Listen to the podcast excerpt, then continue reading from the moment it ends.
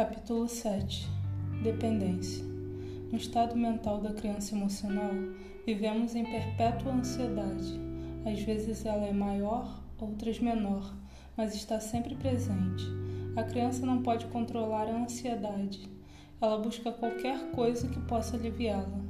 Essa é a base do comportamento dependente. Quando o medo e a dor dessas feridas são disparados, tendemos ainda mais à dependência.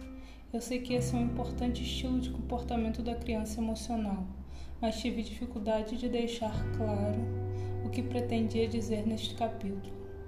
O motivo é que o meu jeito de lidar com a dependência tem sido compensá-la com controle e disciplina. Por longo tempo, julguei a mim mesmo e a qualquer um que eu considerasse dependente ou autocondescendente. Herdei essa atitude do meu pai, sua motivação, energia e controle eram tão fortes que chegavam a intimidar as pessoas que o conheciam. Era uma pessoa tão disciplinada que as únicas vezes que o vi cometer atos de autodescendência foram diante de um sorvete de queijos franceses que adorava. Ele aprendeu sozinho sete línguas estrangeiras e a tocar três instrumentos musicais, mas tão bem que fazia parte de, de orquestras e grupos de câmara até pouco antes da sua morte. Minha mãe foi uma pessoa muito sacrificada ao longo da vida, e o mesmo hoje não se permite nenhum ato de prazer.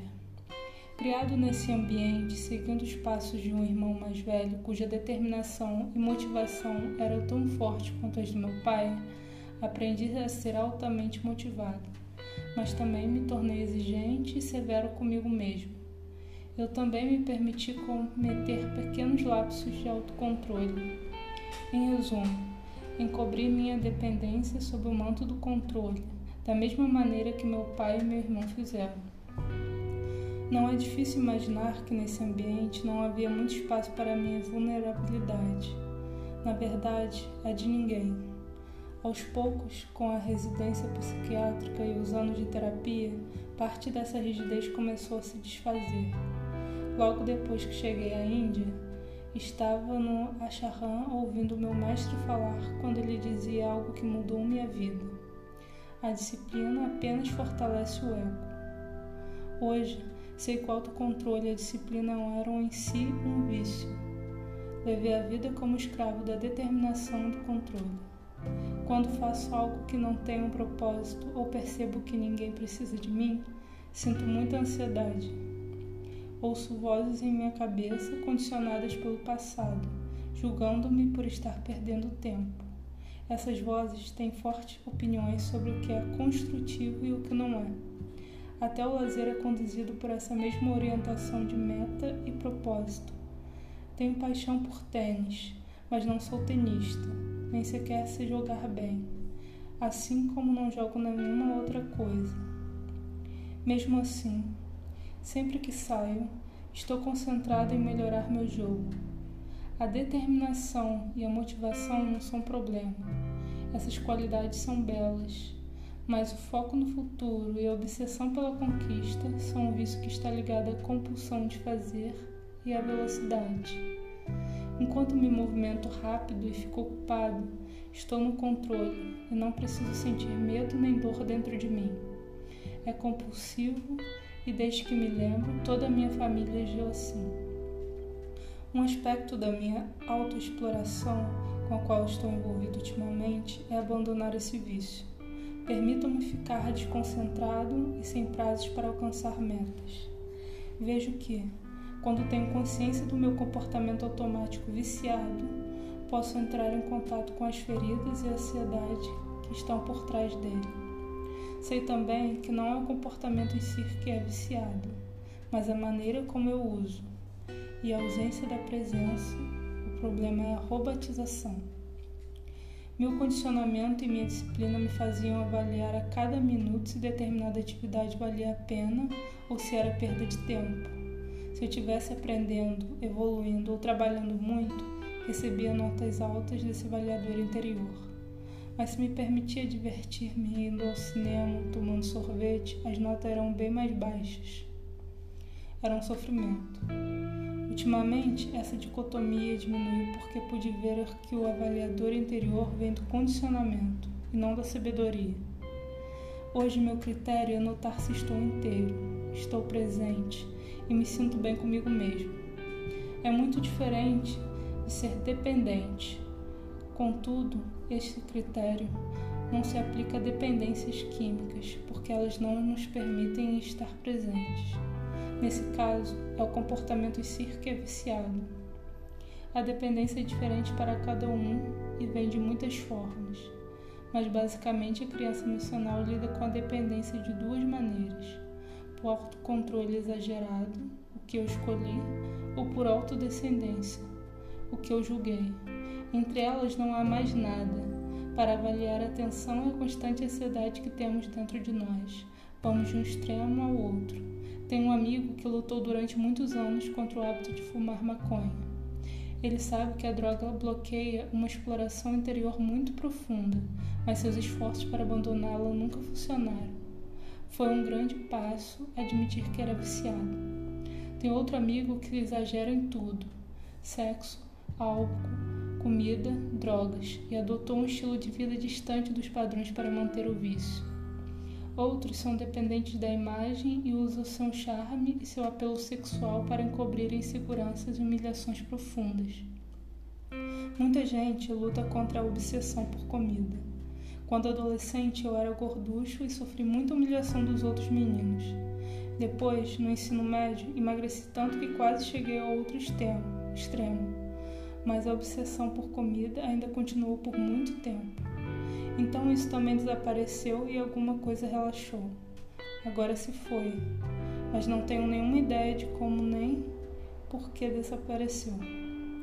Nossa dependência é rodeada por forças inconscientes que não atingimos apenas com autocontrole e disciplina. Nesse comportamento, assim como nos demais comportamentos da criança emocional, existe uma longa cadeia de medos e humilhações. Na maior parte do tempo, não estamos em contato com o que há por trás da dependência, porque é um comportamento por demais habitual e inconsciente. Mas, quando sou capaz de analisar esses momentos em que fico me entorpecendo de maneira obsessiva e automática, posso sentir o descontrole e a vergonha. Na adolescência, interessei-me por uma menina que não tinha nenhum interesse em mim. Não conseguia tirá-la da cabeça nem aceitar que não quisesse retribuir a minha atenção. Eu rodava a casa dela de noite. Sentia-me que arrastado por uma força que não podia controlar. Anos depois, fui rejeitado novamente por uma mulher e fiz a mesma coisa, mas desta vez senti vergonha. Senti que havia em mim um espaço interior que não suportava a rejeição que eu queria descobrir uma maneira de provar que não havia. Esse comportamento nos torna cada vez mais angustiados, porque a dor nunca passa apesar dos nossos esforços para evitá-la. Uma das questões que surge naturalmente em relação à dependência é como livrar-se dela.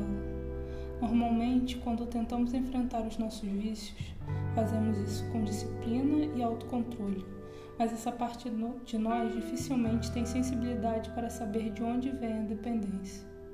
Não pode abarcar, avaliar nem sentir o ferimento interior. À medida que meu autocontrole cedeu e pude sentir os medos e as humilhações que havia por trás dele, comecei a sentir mais compaixão e a compreender melhor o porquê de ser dependente. Talvez se tivéssemos nascido num meio mais relaxado, com menos pressões, num ambiente mais sustentável e intensamente amoroso, não mostrássemos tanta dependência ao vício. Mas quando se avalia todo o estresse ao qual a vulnerabilidade e a sensibilidade estão sujeitas, faz sentido buscar naturalmente alguma coisa que alivie a tensão interior. Existem inúmeras fontes de estresse jorrando sobre nossa vulnerabilidade, todas elas criando ansiedade e obrigando-nos a implorar por alívio. Uma delas é a luta constante para nos autoafirmar aos outros e a nós mesmos por encobrir a nossa vergonha de maneira tão automática e inconsequente. Em geral, é muito difícil avaliar quanto estresse impomos a nós mesmos o tempo todo. Toda pressão imposta por nossa cultura pode ser bem sucedida. Mergulha nossa sensibilidade interior numa profunda vergonha e comoção.